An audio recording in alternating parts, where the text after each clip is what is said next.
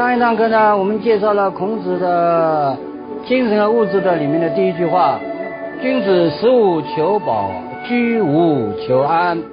君子你要吃也要住，但是呢，不要过分的追求。所以这个求呢，是指过分的追求，啊，只要过得去就可以了，这是孔子的意思。为什么呢？因为如果你不把精力注重在吃和住的地方，那么你就可以呢注重你的精神。你刚才举了例子，中外古今都是如此的。那么如何来重视精神呢？他下面有几句话：第一，敏于事而慎于言。所谓敏于事而慎于言呢，就是以前最早的学而时习之，不亦乐？学了你又经常去实践实践，然后实践当中呢得到提高，所以它叫敏于事啊。既然你对呃具体的实践做事，比如说为家庭做事、为国家做事，那么你要敏，就是这样的勤快，要做得好。但是呢，你做归做，你不要啊外面有张扬的？哎呦，就好像什么说，人家不知道你就不开心。呃，我说君子要怎么样？人不知而不愠，所以他叫要慎言，就是人不知而不愠的意思。那么这两句话呢，很难做到的。你要名誉事，那一天两天可以的了；一辈子几十年都名誉事，那很难的。啊，如果你要慎于言，呃，一天两天你可以呢少说话，但是你时间一久了以后呢，人都喜欢呢嘛卖弄卖弄。哎呦，我怎么样怎么样？比如说我在国务院工作的啊。哎呀，国务院怎么样？怎么样，是吧？哎，你不知道吧？这是我讲给你听听啊，你听得有像那个海外奇谈，很开心的，我也很满足 啊。这里就有一个在国务院工作的啊，是谁呢？是在西汉成帝的时候，叫哀帝平帝，他做了三朝的官，他什么？他就在。尚书省做官，所谓尚书就是今天的国务院啊，国务院就具体的管理国家的那个最高行政部门。他在那个做了十几年的官啊，在尚书省做官。哎，那么他的见多识广了，那么他在外面不张扬吗？家里面可能闲谈了。那么当时呢，啊，就像我们今天一样啊，有休假日的。我们今天一一个星期呢，七天休息两天。古代做官的呢，十天休息一天，啊，这一天叫什么？暮日，他就给你家里面搞搞清洁，哎，清洁清洁，洗洗头啊，啊，洗洗澡啊，换换衣服啊。十天有一天好休息的，那这一天他可以回家了，啊，不在那个那上书省了，就不在国务院办公了。他到了家里以后嘛，他的家人父子在一起了，啊，和他的妻子、他的孩子了，就跟他讲，哎呦，他说你在那里工作，我们想问一问，你们这个上书省啊，那个办公的地方那个大花园啊，里面种的什么树啊？啊，就好像国务院啊，啊，种了什么树啊？哎，他笑笑，也不知可否，哎，哎，到最后他还没有讲他种的什么树，非常的谨慎，我想对的。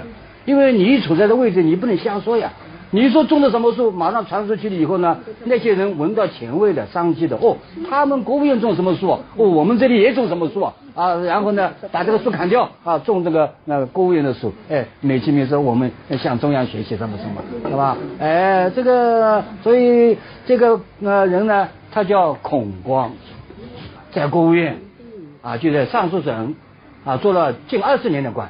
哎，呃，国家大事处理了好多好多啊，非常的啊勤勉，所谓敏于事，但是呢，从来不讲这个关于国家的事情，所以国家事情、国家机密你不能瞎说啊。啊，但是那个种树你可以讲讲吧，他也不讲，所以他谨慎到这个地步。所以我觉得这个孔光一定是读过孔子的这句话：“敏于事而慎于言。”那么你敏于事而慎于言。你该干什么呢？你做了以后，可能有些差错，还要改正，那怎么样呢？就有道正言，哎，就呢，呃，向那个有道的啊，有道的水准的人去学习，这么就学习了，而正言，可谓好学也已。那么这样的话呢，你就可以算的是一个好学之士了。那么就有道而正焉。哎，这有道很正，很有道理啊。为什么有道理呢？这些有道的这个事情啊，会给你很多的那个榜样啊，给你很多的力量，你可以找到处事的方式。我们再举一个啊，那个近代，哎，他有一个一个人，这个人叫什么呢？雨亮，他是中书省工作的，就是政府的秘书处这样一个工一个单位啊，这工作的是吧？那么他有一匹马。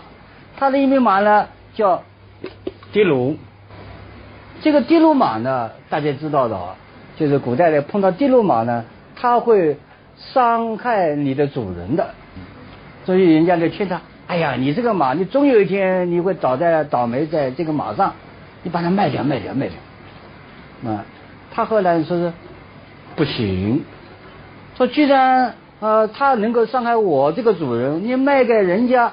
那人家做主，他要伤害人家喽，这个好像不大合理吧？哎，他说谁不会做这个事情呢？孙叔敖不做这个事的。那么孙叔敖我已经介绍过了啊，他是春秋战国时代楚国的一个令尹，就楚国的宰相。那么他还没到任的时候呢，人家就说他来了，日子好过了。为什么？他是讲仁爱的。为什么他叫仁爱？以前介绍过的，他小时候路上碰见两头蛇。说两头蛇碰见了以后就要死的，他说我要看不见妈妈了，是吧？那么他想着我要看不见妈妈呢，说人家看到两头蛇，人家也看不见妈妈了，所以他把那个两头打死了埋起来，说让人家不要看见，所以他推己及人。那既然啊孙叔敖古代这个啊老有学问的人做大官人，他会这么样的来处理问题，我怎么好把有伤害主人的这个马去卖给人家呢？让人家受伤害呢？嗯，这个不行，是吧？所以这个时候啊，呃，就有道而证明啊。我干不干这个事情，看看榜样，人家怎么干的。人家说不能这么干，我也不能这么干。所以这个呢，就有道而证明，跟前面的那个呃游子的话也差不多的。因不失其亲啊，那就是什么一可忠也。就是你的初衷有这种想法，哎，那就可以作为榜样，就像孙叔敖这样作为榜样。那么想到这里呢，我随便再举个例子啊，这里在那个《左传》的第一篇啊，第一篇讲了一个什么事情呢？啊，《左传》第一篇啊，他讲的郑武公。这郑武公呢，跟他父母亲呢有矛盾。那么为什么有矛盾呢？他母亲欢喜小儿子，就欢喜他的弟弟叫段，所以总是问他，哎，你把这块地分给他吧，你把那块地分给他吧。那么。那个武功呢也没办法，说母亲讲嘛，就分给他，分给他。结果后来呢，啊，他的弟弟封地有半个国家这么大了，所以他就想夺这个武功的位置了。那么武功呢，这样的话呢，就把他的弟弟给打掉了，叫郑伯克旦，克段，啊，克就是打掉了这个段，那打断。那么把那个啊弟弟给赶跑了，赶跑了嘛，跟母亲有矛盾了咯，所以他下了个毒誓，啊。不及黄泉，无相见也。不到黄泉路上，我就呃再也不跟你母亲见面了啊。所以这个就和阴不失其亲啊有点问题，啊。就母亲再坏嘛，她也是母亲啊，她欢喜小儿子嘛也正常的喽。所以这个时候呢，啊有一个就管边疆的官吏啊，他听到以后呢，他有一次专门来拜访这个郑武公啊，一起在吃饭。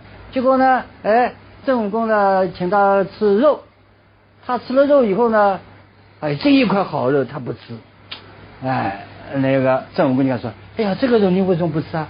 他说：“我母亲吃过我烧的肉，但是没有吃过你国君烧的肉，所以我要回去带给我母亲吃。”哦，一讲以后呢，使得那郑武公呢非常的这感慨，他说：“你有母亲孝敬，我没有呀，因为我发了一个誓，不计黄泉无相见也。”啊，哎。这个边疆大吏说：“这个有办法，现在掘地道，掘地道。现在像嘛什么呢？哎，开地铁一样的掘地道。哎，你在地道里面，哎，他过来，你过去，你好见面了呀。哦，这么搞，对的，对的，啊，哦，掘地道啊，掘地道，然后呢，就相见了。那么就看见嘛，哎，因不失其亲，亦可忠也的，这个说法就可以说明了，是吧？如果你有这个孝道，你有这种啊，对父父母的这种精神。”你也可以扩大之影响别人的呀，所以影响了正功呀。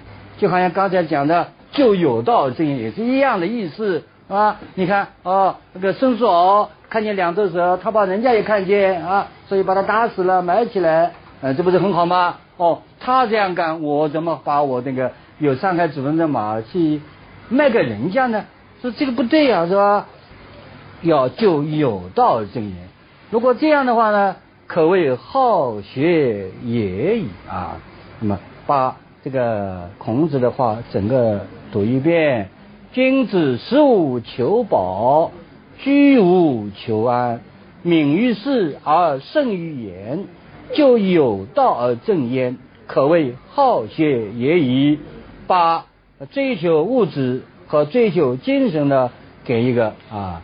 呃，说明啊，作为一个正人君子，有一个想为社会服务、为历史留下贡献的人，那你就应该以精神为主，不要把物质看得太重。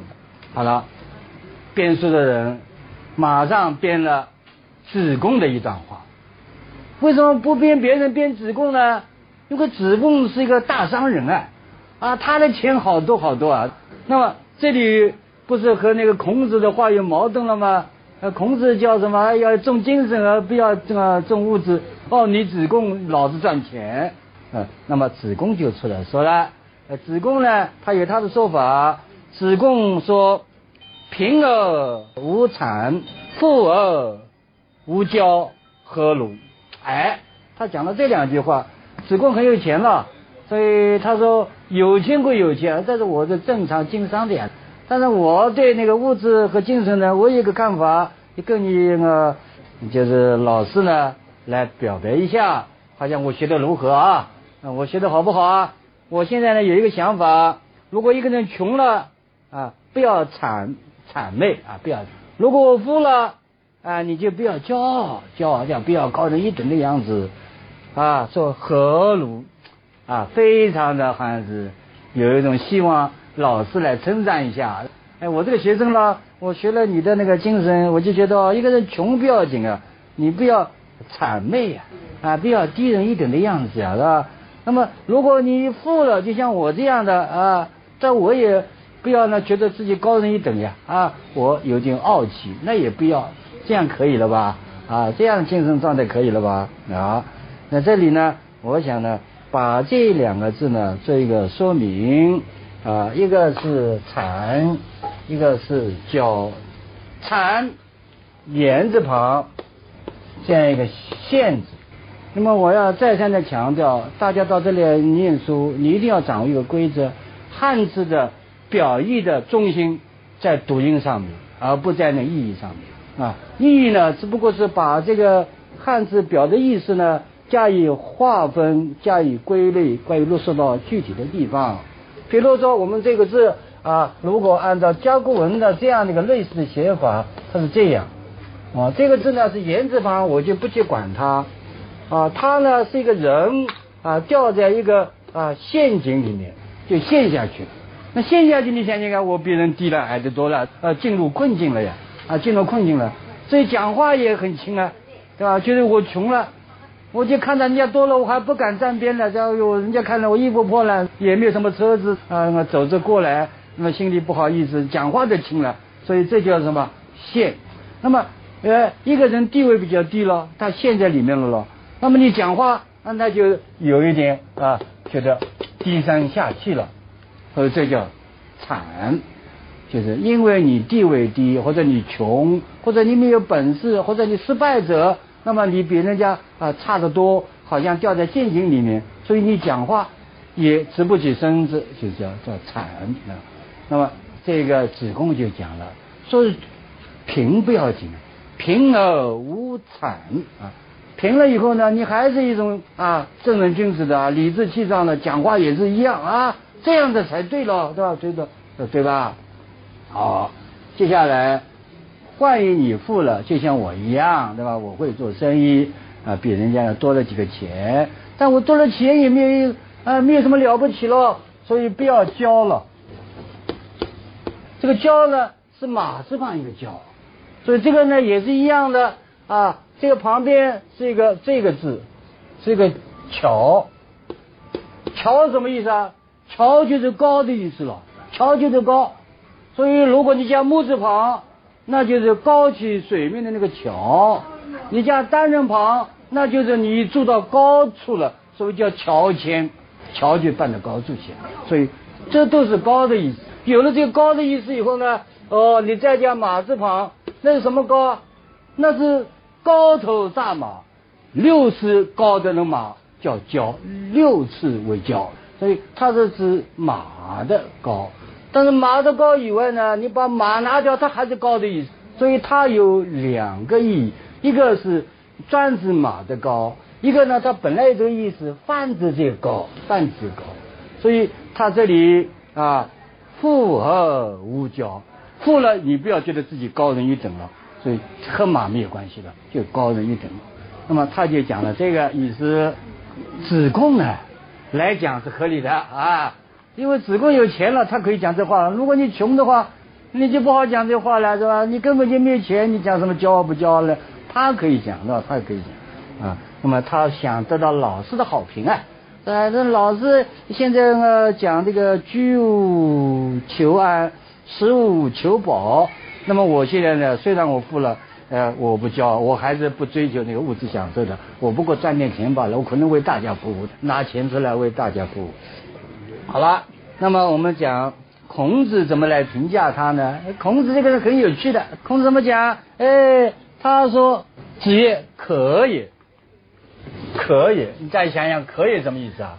我们做过老师的，嗯，没好，没好不是最好啊，呃，最多打分数打打六七十分呀。啊，蛮好啊，六七十分是吧？你还没到九十分一百分了，那为什么没有到九十分一百分呢？因为学习人格它是不断提升的，只有更高，没有最高的呀。当然你现在是是这样的，贫而无谄，富而无骄，嗯，蛮好，但还不够呀。我告诉你，还有一个境界，是什么境界啊？哎，他说，未若贫而乐。富而好礼，他说你还没有达上这样一个标准，就是哎贫，穷是穷了，但很快乐，哎，不仅是说不谄谄媚人家，我还很快乐呀，人家富快乐，我也快乐，是吧？我也理解很开心，是吧？而且呢，哎，富了呢，不仅是我富了以后呢不骄傲，我还好礼呀，我还是跟人家一样，还是有行为规范。说这就对了，哎，这里呢，我就想起来了，这一首诗啊，唐诗里面的，一首唐诗里面的这王之涣的《登鹳雀楼》啊，哎，他就说这个道理：白日依山尽，黄河入海流，欲穷千里目，更上一层楼。所以后来叫层楼更上呀，你上了五层，还有六层，上了六层还有七层呀，他没有到顶的呀。所以孔子呢就讲了意思啊，他说这样贫而乐，那贫以后呢，你就怕人家说自己贫，所以不好意思，我还领自己上，那还是啊刚刚及格。要快乐叫什么叫安贫乐道？你安贫是可以的了，安贫对吧？贫啊，但是那个安贫，如果你真正能够安贫的话呢，下面一定有的乐道，你心中有一个道。啊，你为道而快乐，那就贫就忘记了，就道不讲贫富的，所以就去掉了。那么同样的道理啊，如果你好礼的话呢，那富也就不存在了，是这样的啊。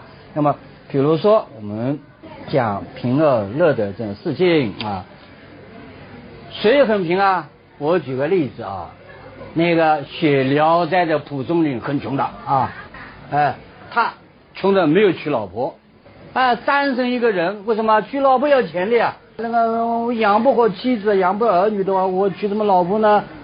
同时呢，他也啊没有什么了不起的职业，他住在乡村里面，就教一些周围的一些儿童，叫他们识写字啊，啊写写字啊，就教这些儿童，靠他们积积一点钱，然后呢维持生活，维持生活，是这样一个人。但是呢，虽然他很穷，他从来不问人家借钱的，就有多少就用多少啊，安贫。哎，他落道怎么落道呢？哎，他每天早晨起来，他呢拿着一个坐垫的蒲团，走到路口，摆一张小的椅子，然后呢拿一个蒲团放在那里，再弄一包啊很简单的茶叶，再呢弄一点烟叶，叫叫叫蛋白菇是吧？烟叶，于是呢有人来的时候呢，他就来哎坐一会坐一会坐一会，坐干什么？哎喝口茶。然后呢，点点烟给人家吃，干什么？你把你所遇到的奇闻异事讲给我听，一定要拉着人家讲，而且讲呢一定要讲的讲完全，有了再讲再讲，讲的就讲完了。所以这样的话呢，几十年下来，他每天干这个事，那么每天干的事呢，未必讲的都是一些能够有教育意义的了，是吧？或者是有一种啊书写价值的了。所以他回家整理，这二十年下来，终于写成了一本《聊斋志异》。那么好，你想想看，如果他不是安贫乐道，不是以贫为乐的话呢，他写不成的呀。所以这个《聊斋志异》，我们可以说，它是一部用小说来说的《论语》，因为它里面有好多的那个思想境界很高超的东西，而且呢，还能够甄别人人类社会的一些。呃，不良的东西，你读了以后，呃，很有教育意义的。就像我以前介绍过的，啊，天上下下的钱啊，啊，地上流也是钱，啊，的钱啊，再多它都要流去的。这都是《聊斋》里面告诉我们的呀。这就说明什么问题呢？就是刚才讲的啊，叫安贫还乐道啊。所以孔子讲的，未若贫而乐。哎，你穷了以后，你要快乐才对啊，快乐才对。嗯，好。还有，如果你富了以后呢，当然那不交是可以的了。最好呢要好礼，做礼的话呢，啊，你要有你的行为规范，像个正常人，不要富了以后呢，富了会忘形的，穷了忘形的话怕难看，富了也会忘形，叫得意忘形了。一得意一忘形的话呢，我看到人家那些土豪到外国去旅游了啊，一碰跟人家那商店营业员啊闹别扭了啊，撂出一句话来。你有什么了不起啊？我可以把你这个店全部买下来，这什么话呢？跟这跟你买下来和他的那个矛盾毫无关系的呀。他就撂这种话，就是呢哎，不好礼。那么什么叫好礼呢？啊，唐太宗手下有一员大将，尉迟敬德，大家知道这个人很有名啊啊，《隋唐演义》里面呢那个尉迟敬德很厉害的啊。那么因为他功劳很大，为唐朝的开国呢。啊，立下汗马功劳，所以唐太宗呢，有就跟他讲，你来，是，我有桩事情跟你商量商量啊，呃，什么事情啊？说我一个女儿啊，也很漂亮啊，是是吧？我想把她配给你，嫁给你，你想想看，哦，这个事情这这这这这受宠若惊了，哎，要做当朝皇帝的驸马嘞，啊，那真是的，那他不是很开心吗？哦，他停了一会。于是呢，就因为皇帝的话，你不好冲他了。他说呢，我家里有老婆，是吧？这老婆呢，虽然不是哈很了不起的啊，也不是很聪明啊，也不是很有档次，但是呢，我跟他一起还蛮合得来的啊，关系还蛮好，所以我就不好意思啊，这是吧？在下呢希望你皇帝收回成命哦。那么讲了半天，那个唐太宗呢？嗯，所以就这样吧，是不是？如果你这样的话呢，啊，我就就算了。于是呢，对尉迟敬德呢更加的敬重。所以这从这里看起来呢，因为夫妻关系是一个社会最基本的关系，不能够随便挑的。啊，我今天富了以后，我换一个老婆，一老婆是衣服啊，是吧？或者女的也是的，我一富了以后，男的不要了，是吧？我再找找一个更好的，更加有钱的。所以这个社会还还像什么样子，就乱了套了。所以，呃，这就是礼的道理。所以富了，像尉迟敬德很富了，哎，那是这开国元勋了。但是呢，给他啊做驸马，他不干，为什么？这不符合礼。我有老婆啊，把赵刚自己去掉，然后再找一个啊，呃，跟那个皇帝攀上亲戚，这个不符合礼，所以他不要啊。那么，这就是孔子呢。啊，给那个子贡呢说了这个意思。是你贫而无谄，富而无骄，啊，是可以，是可以的。但是未若贫而乐，富而好礼者，这句话呢更高一层了。子贡也是个聪明人啊，所以对学习呢相当有领悟性，所以他马上接着一句话：子贡曰：“诗云，《诗经》里说的，说什么？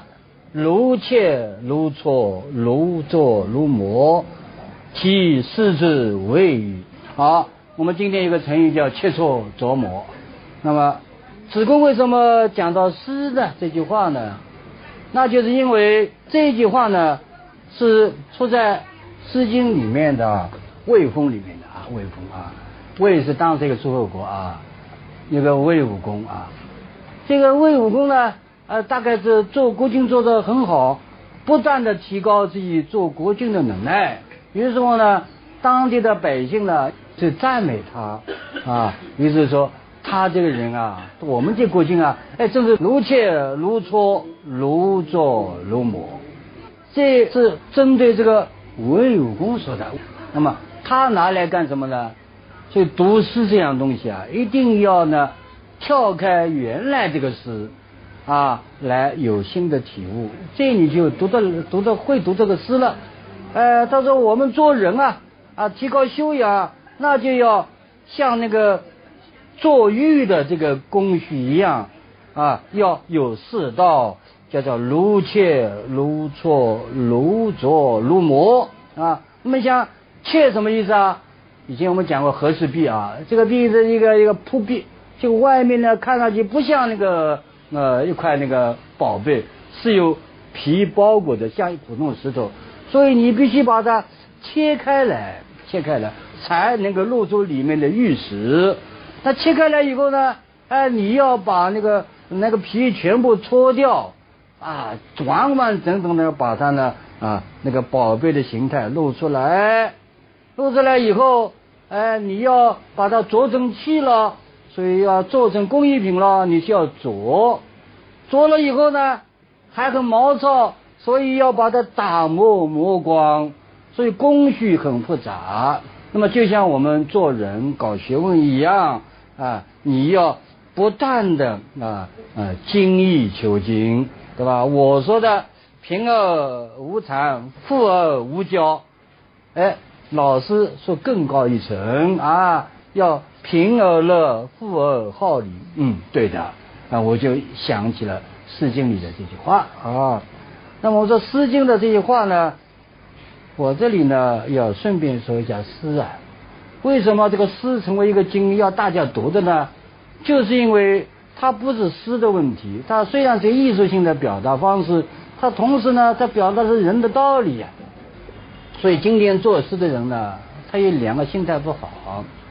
第一个要发表，如果你是要发表的话呢，那肯定写不好。第二要成名，如果你写诗要成名的话，这个诗也写不好的。为什么？写诗是你发自内心的，不写诗你就坐不住。这个时候你才能写诗，所以我一般不写诗的。但是凡是我要写诗的，我就有一种什么压抑了心里的情绪，想那个把它发泄一下，所以我才写诗。那么你想，你这个诗是从内心发出来的，人同此心了。所以人家读了你的诗，可能跟你单位那环境不一样，但是想法也不一样，但是会啊什么触类旁通啊，受到启发的呀。所以这个诗才是好诗呀。为什么唐诗为什么这么有名啊？白日依山尽，黄河入海流。欲穷千里目，更上一层楼。他是登鹳雀楼，哎，于是乎呢，他就想到这个人啊，应该是不断的往高处走，眼界也不断开阔。那么你倒是好用的呀，他是这个临时的想法呀。你读了以后有很多的想法，对吧？有很多的情绪，是吧？所以这个里面呢，写诗呢，啊，他一定是这样的。如果你写的这首好诗，从内心发出的。他一定会感染人家，并且人家从当中得到启发啊，得到教育。就像刚才子贡所说的，听到了孔子说的这句话，于是乎呢很开心啊，他就讲到：哦哟，我想起《诗经》讲的话啊，呃，如切如磋，如琢如磨，其视之谓矣。哎呀，这个《诗经》里的这两句话就讲你孔子这个话的呀。哎，我现在明白了啊，《诗经》是这么来读的。好了，有了这个呢，哎，我们的那个孔子呢就说了：“次也，始可与焉是矣。”次是子贡的名字啊，子贡他是名次字子贡啊，字子贡。哎，他叫他的名了，是啊，哎，始可与颜氏。哦，到这里我就可以跟你讲诗的道理了。今天呢，我们就讲这里，好吧？下课了啊。